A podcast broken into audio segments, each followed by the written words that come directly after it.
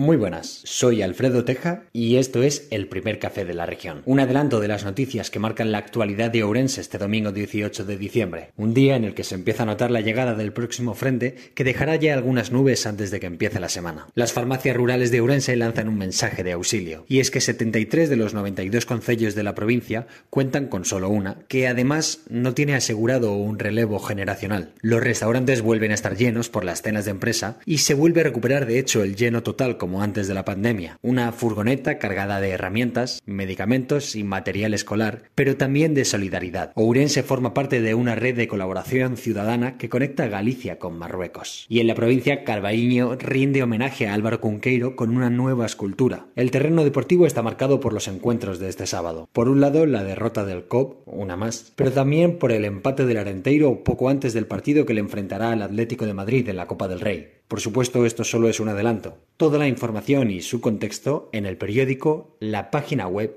y las redes sociales de la región. Gracias por informarse. Que disfruten del domingo.